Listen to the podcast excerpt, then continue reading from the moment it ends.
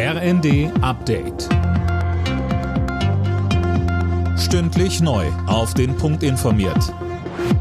Ich bin Laura Mikus. Guten Tag. Die von Russland verkündete dreitägige Feuerpause am Azov-Stahlwerk im ukrainischen Mariupol endet heute Abend. Hunderte Menschen konnten in den letzten Tagen aus der Region in Sicherheit gebracht werden. Dem ukrainischen Präsidenten Zelensky zufolge ist die Stadt komplett zerstört. Auch heute sollen die Evakuierungen noch weitergehen.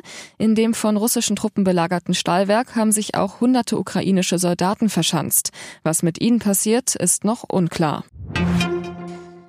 Die SPD will ihre Ostpolitik neu ausrichten. Das kündigte Parteichef Klingbeil in der Welt am Sonntag an. Gerade mit Blick auf das Ende des Kalten Krieges sei man zwar stolz auf die Ostpolitik von Willy Brandt, der Fokus lag aber zu stark auf Russland.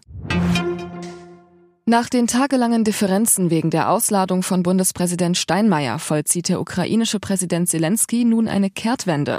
Er hat Steinmeier und Bundeskanzler Scholz nach Kiew eingeladen.